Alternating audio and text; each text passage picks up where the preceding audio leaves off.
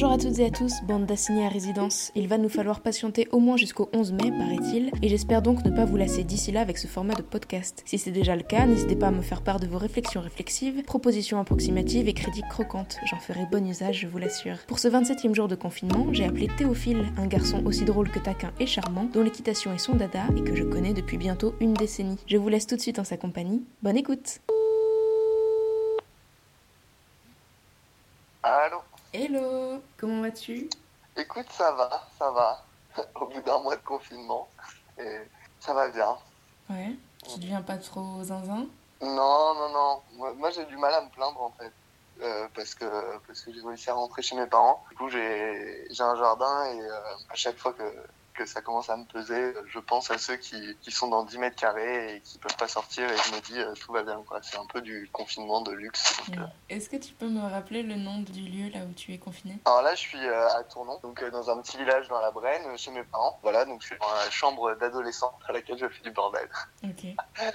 Enfin voilà, donc ouais, non, c'est c'est la maison familiale et je suis avec mes parents. mon frère est resté, lui, à Poitiers. Tu as du coup profité des 48 heures accordées par Emmanuel Macron pour bouger ou tu étais arrivé avant? Non, non, non, non, ça, ça a été un peu le, le rush en fait. Euh, J'étais, euh, du coup, on a travaillé jusqu'au vendredi. Euh, le vendredi, on nous a annoncé que bon, le, le lundi, on ne travaillerait pas. Mais moi, il fallait que je repasse en plus au, au travail euh, le lundi matin et euh, il y avait une ambiance bizarre, tu vois. Euh, donc moi, j'étais à 7, donc dans le sud, et tout le week-end, on s'est vu entre amis, on a été manger ensemble et tout. Et c'est le lundi, tu vois, où il y a eu un espèce de truc fuite de Varennes où tout le monde s'est un peu éclipsé en mode ok, il faut partir maintenant, sinon on partira jamais. Et du coup, j'ai traversé donc toute la France lundi, remonté à Paris, changé de gare, redescendu euh, dans, dans la Brenne. Et du coup, ça s'est passé comme ça, ouais. C'était lundi, euh, ça a été un peu dans l'urgence euh, où je suis, j'ai fait mes valises et je suis parti, quoi. Tu savais pas pour combien de temps tu allais rester confiné chez tes parents? Est-ce que faire ta valise ça a été compliqué? Non, non, parce qu'il restait des, des choses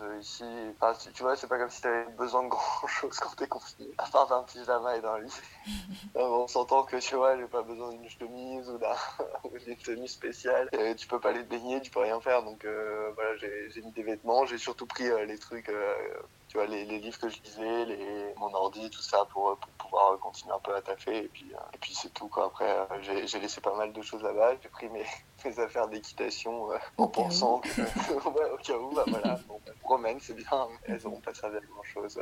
Hmm. Tu reviens souvent chez tes parents ou c'est exceptionnel? Non, non, non, non, non c'est c'est super exceptionnel. Eux descendent parce qu'ils peuvent et ils ont le temps, mais moi, j'ai- je, je peux pas, en fait, c'est c'est pas possible. Euh, sur un week-end, ça, c'est trop, c'est trop court, en fait. Le, tra- le trajet, comme il n'y a pas de trajet direct, que tu es obligé de remonter par Paris, tu, enfin, je, je le fais, je le fais jamais. Du coup, euh, eux, parfois, viennent me voir, mais plus de deux jours, tu vois, ils viennent une semaine, puis ils repartent ensuite. Euh, ils sont, ils travaillent plus, euh, c'est facile, mais, mais du coup, là, bon, bah, c'est, ouais, l'occasion quand même de les voir un peu plus, de passer du temps ici.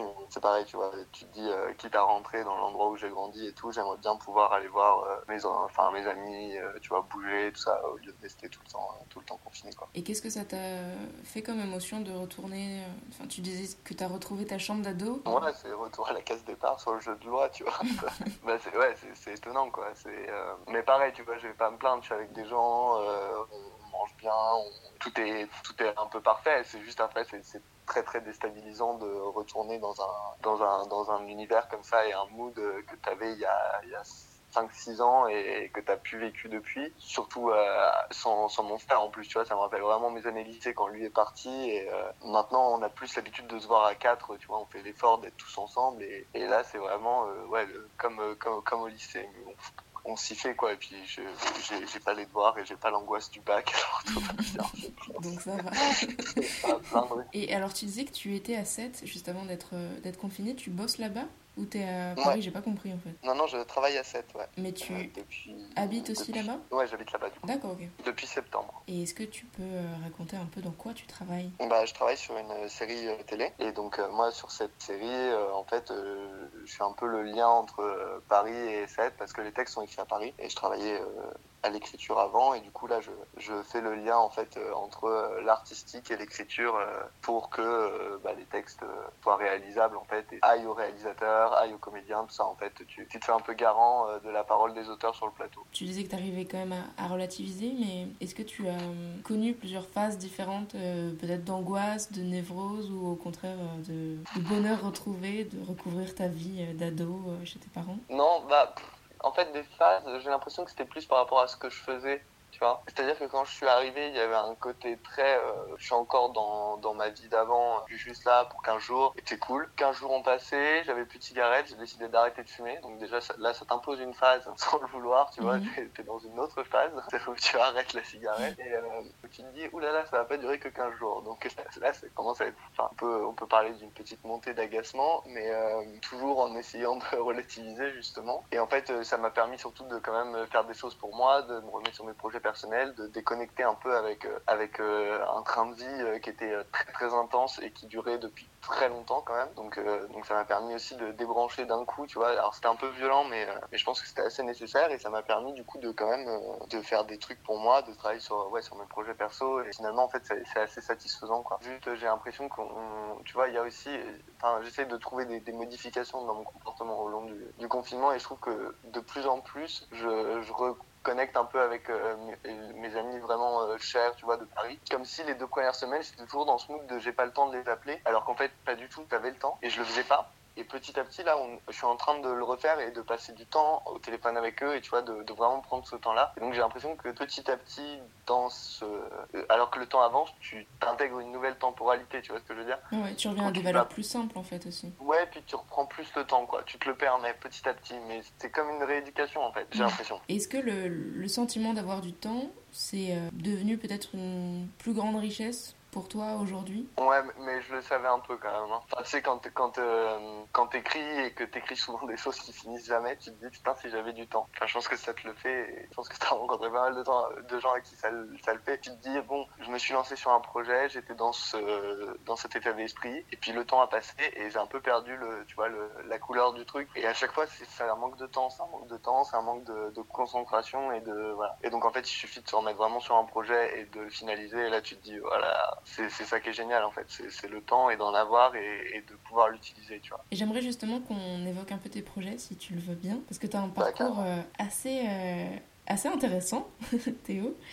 C'est gentil. Mais oui, parce que tu as commencé par Sciences Po, on s'est retrouvé à Montréal, tu bossais pour une compagnie de théâtre, si je dis pas de bêtises. Ouais, pour un théâtre à Montréal. Et donc après, tu as intégré cette, cette euh, série télévisée française, mais de ton côté, tu avais aussi mis en scène un, un texte que tu avais écrit, une, une, pièce de théâtre, L'eau des Séraphes, qui avait eu plusieurs représentations et un beau succès euh, critique. Et ça, c'est quelque chose, enfin en tout cas pour cette pièce, c'est quelque chose que tu avais fait sur ton temps personnel à toi ou c'était une, une commande? Comment ça s'était passé? En fait, c'était pendant mon ma première année de master en rentrant de Montréal et c'était sur, euh, bah, sur mon temps personnel pendant, pendant le master, mais c'était un festival en fait. Donc c'était un festival organisé justement par l'école euh, qui se tenait à Ivry-sur-Seine euh, et donc il faisait un appel à projet avec un comité de lecture. Donc les, les premières représentations c'était ça et ensuite on l'a remonté l'année suivante et là bah, c'était du temps perso sur là c'était un peu plus chaud parce que c'était pendant du coup ma dernière année de master et je travaillais déjà sur la série quand on l'a remonté en fait donc c'était deux semaines de vacances que j'avais prises et on est retourné à monter en région avec les comédiens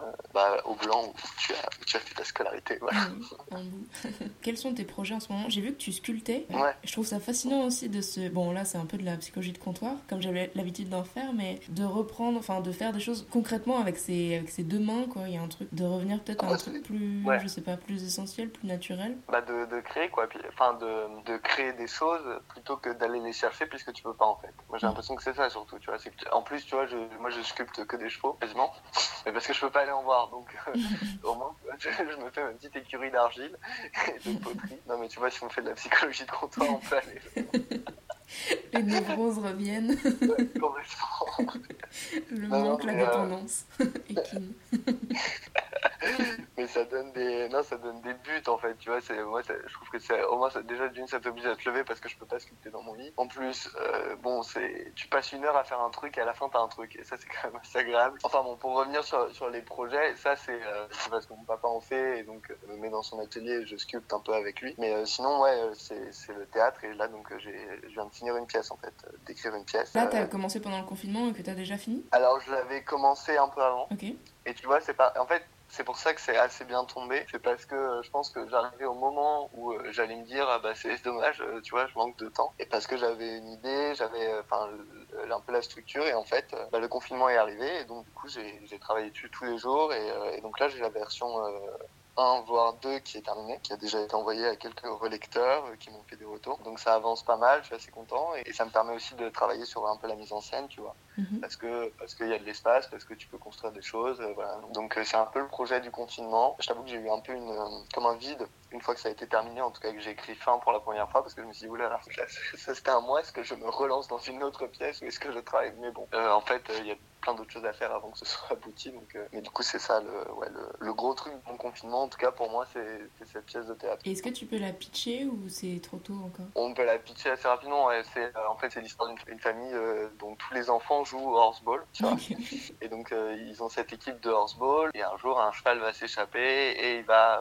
arriver dans un camp de migrants. Et c'est un, un, jeune Afghan qui va, qui va récupérer le cheval. Et ce jeune Afghan, en récupérant ce cheval-là, va être bah, retrouvé par une partie des, it, enfants de la famille, enfants qui sont âgés, hein, qui, sont adultes, et qui, vont le ramener chez eux pour, entre guillemets, le remercier. Sauf qu'en fait, tu te rends compte que les intentions de ces gens euh, qui sont des bourgeois ne euh, sont pas nécessairement les meilleures, mhm. sans qu'ils le sachent vraiment, eux, de leur côté. Et euh, de l'autre côté, tu te rends compte que l'histoire de ce jeune Afghan qui est venu en France pour passer, bah, traverser la Manche et aller en Angleterre, elle, elle résonne assez, en fait, avec l'histoire du plus jeune de cette famille-là. Et donc, tu découvres au fil de la pièce, en fait, l'histoire de l'Afghan et pourquoi il est parti de son pays. Et tu, tu en découvres plus aussi sur tous les, les personnages euh, qui sont déjà là dès le début. Et, donc voilà, c'est un peu ça l'histoire. C'est très mal pitché d'ailleurs. Non, non, non, mais là j'ai déjà. J'apprenne à pitcher quand même.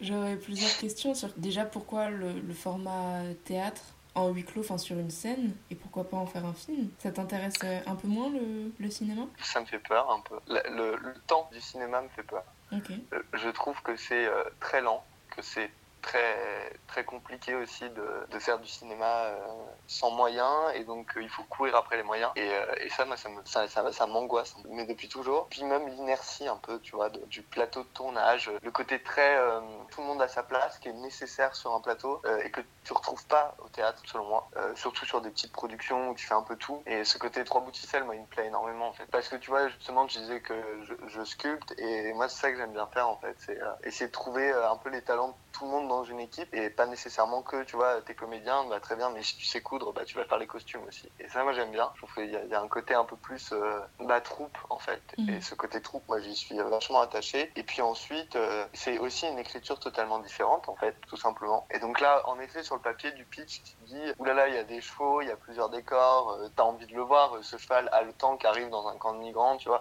et en fait, en même temps, c'est écrit comme une pièce. C'est pas écrit comme un film, c'est écrit avec des monologues, des grandes répliques c'est théâtral en fait. C'est théâtral et, c'est fait exprès. C'est pas du tout. Euh, en fait, euh, tu regardes le texte, il n'y a rien de narré. C'est énormément de dialogues longs, sans euh, petites phrases, tu vois, que tu peux retrouver dans un scénario qui sont très quotidiennes. En fait, là, c'est vraiment des grandes répliques. C'est, je sais pas, c'est une écriture théâtrale, quoi. C'est pas une écriture de, cinéma. Donc, l'histoire pourrait se prêter au cinéma, mais le texte, pas du tout, là, en, l'état, Et si, si, par exemple, je te dis euh, les films de Keshish, qui adoptent euh, bah, une écriture, voilà, avec beaucoup de, de, monologues, très peu de, climax, ou en tout cas de, tension, qu'est-ce que tu me réponds?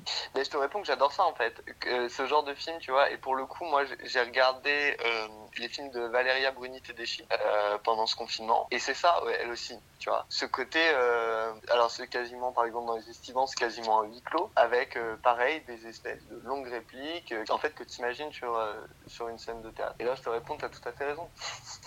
Et je, je serais ravi si un, metteur en scène de cinéma me dit, mais ton texte est fabuleux, je veux en faire un Je produis ça. je produis ça tout de suite.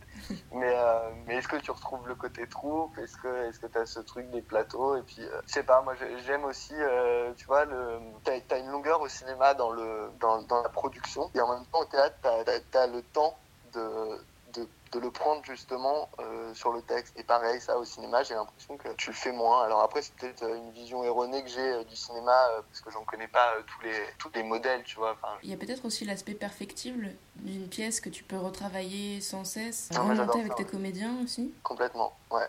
Ouais, ce côté, euh, l'écriture qui bouge et qui bouge de spectacle en spectacle. Et tu as le droit aussi de te tromper, tu as le droit de prendre la réaction du public et de l'intégrer dans ton, dans ton texte. Ça, c'est super intéressant. C'est des choses, en fait, c'est vraiment, ça, c'est vraiment des choses qui sont, euh, qui sont propres au théâtre et qui sont assez satisfaisantes quand tu es dans la salle, de sentir le relief un peu et la respiration de, ta pièce et de te dire, euh, OK, c'est moi qui l'ai écrit et on la rejoue dans trois jours, donc j'ai le droit de changer une phrase si elle fonctionne pas. Et c'est toujours améliorable et ce côté bah, vivant, en fait, tout simplement du spectacle et je trouve que c'est assez nécessaire et c'est super agréable quoi, de pouvoir le faire. Dans la première pièce que j'avais malheureusement pas vue, tu mettais en scène mais tu ne jouais pas dans ta propre pièce. Là, ce sera pas le cas non plus. Non, je pense pas. C'est pas quelque chose qui t'intéresse de, de jouer aussi?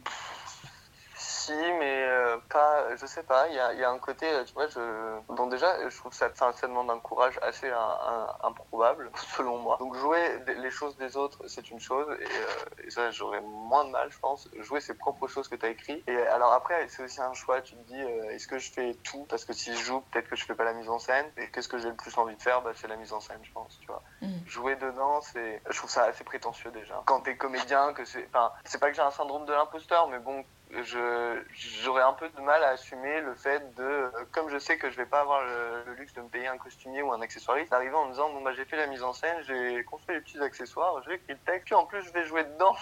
Voilà et vous allez lire 15 fois mon nom sur le programme.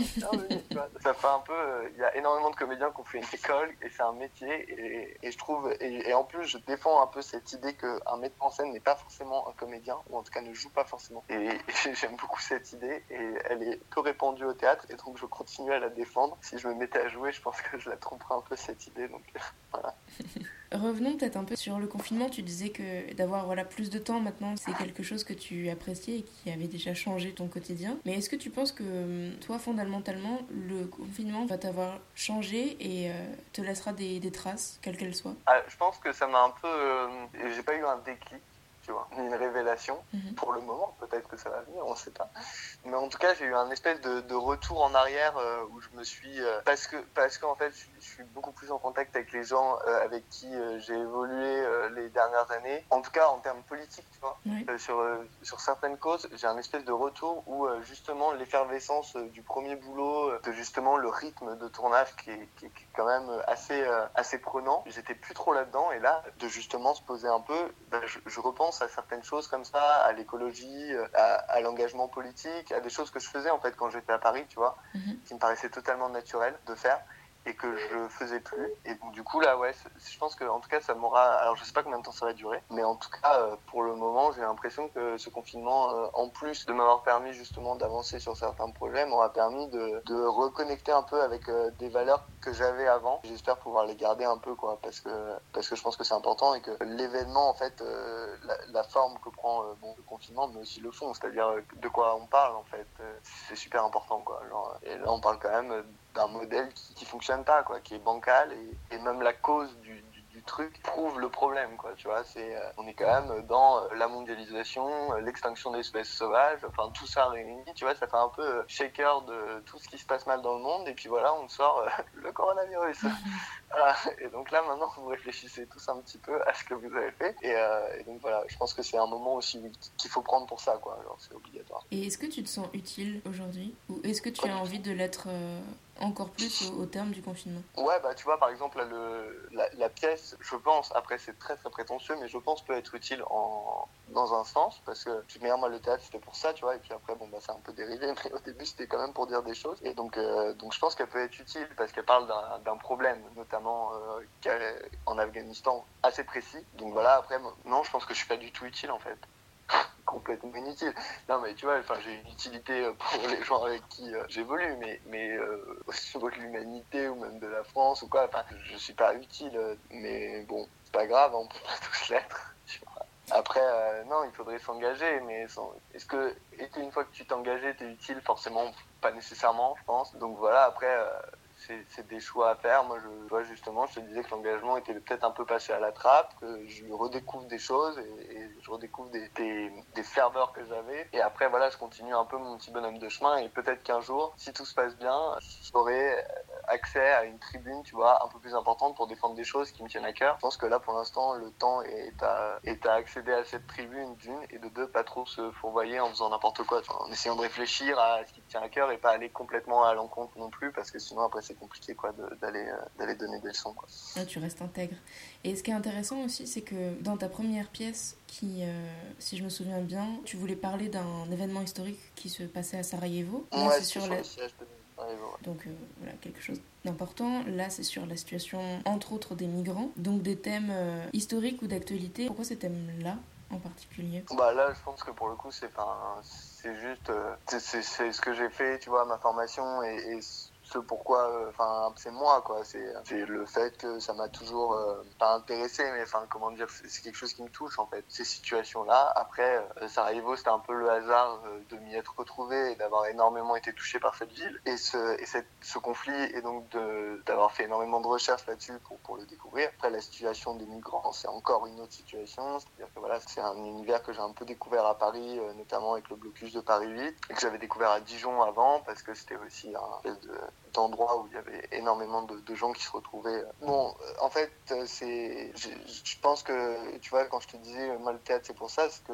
je, ne vois pas le théâtre autrement que politique. c'est ton, ton, médium pour militer, en fait. Complètement, ouais. Mais parce que moi, j'ai choisi ça quand j'ai vu, tu vois, une pièce de Bruno Latour qui s'appelait Gaia Global Circus et qui, parlait d'écologie, quoi, et, et, qui vraiment expliquait que ça allait mal. Et, et je suis sorti de cette pièce, de ce théâtre, en me disant, et là j'étais vraiment dans mes premières années d'études, et je me suis dit, bah en fait, tu peux dire autant de choses et tu peux surtout changer autant les mentalités avec euh, le spectacle. Et, ça m'a vraiment mais foutu une claque en me disant, c'est ça que je veux faire. Donc le, mon parcours a fait qu'après je me suis retrouvé à travailler, tu vois, un peu pour la télé. Et, mais quand je fais du théâtre, je veux, je veux rester euh, fidèle à ça, qui est, euh, pour moi, ça peut pas être autre que en poétique, politique, pardon, pas le lapsus, tout en étant poétique, quoi. En allant vers quand même, bah, justement du spectacle. C'est pas une espèce de texte qui dit voilà, c'est ça qui est bien, c'est ça qui est pas bien. Justement, c'est très psychologique en fait. Il n'y a pas de bonne réponse. Euh, les gens sont tout le temps entravés dans euh, leurs certitudes à eux, qui sont euh, nécessairement jamais les bonnes puisque c'est des certitudes. Et donc tu vois que sur un, tout un éventail un peu de, conscience politique,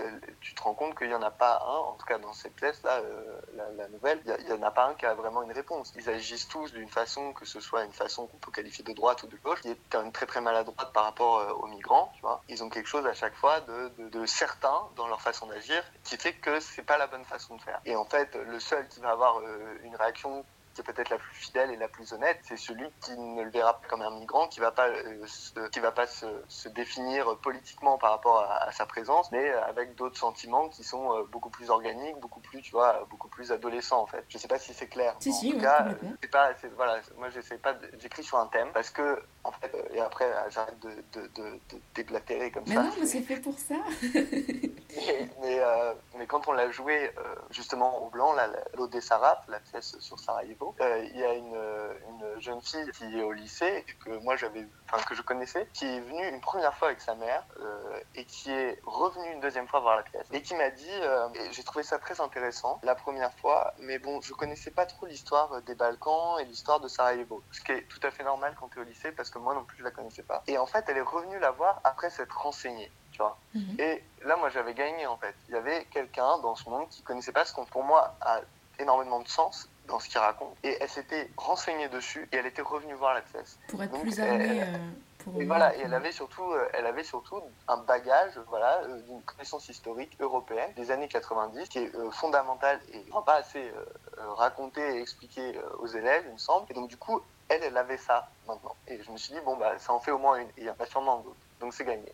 Et là, c'est pareil. C'est-à-dire que c'est vraiment emballé dans une histoire. Histoire que tu pourrais retrouver chez d'autres gens, qui est vraiment une histoire avec un début, une fin, qui, qui s'applique à un peu reprendre des théories du scénario pour muscler le truc, un peu, tu vois. Enfin, c'est vraiment, c'est pas, euh, bon, bah voilà, je vais vous expliquer quel est mon point de vue sur les migrants. En aucun cas. C'est une histoire. Et après, dans cette histoire, bah, s'infusent des thèmes qui sont, eux, pas traités euh, de manière exhaustive, mais qui ont selon moi, le mérite d'exister et le mérite d'interpeller aussi les gens sur des choses qui existent dans le monde ou juste à côté de chez eux et qui, euh, selon moi, euh, ont besoin euh, d'attirer l'attention. quoi. Bon, bah super, j'ai vraiment hâte de, de voir ça. Euh, J'espère que tu seras là, ouais. Bah ouais, tu nous J'espère que ça va se faire surtout, mais, mais normalement c'est assez bien parti. Je pense que ça devrait, ça devrait fonctionner, ouais. Trop trop bien. J'ai juste une toute petite dernière question. En plus donc de d'écrire des, des pièces fabuleuses que qu'il me tarde de voir et de faire de la sculpture, tu disais que tu avais emmené plein de bouquins. Est-ce que tu peux m'en conseiller ou peut-être des films aussi ou ce que tu veux? Alors, dans, bah alors, dans les films, euh, Valéria euh, Bruni Tedeschi, euh, qui est devenue mon idole euh, pendant, ce, pendant ce confinement.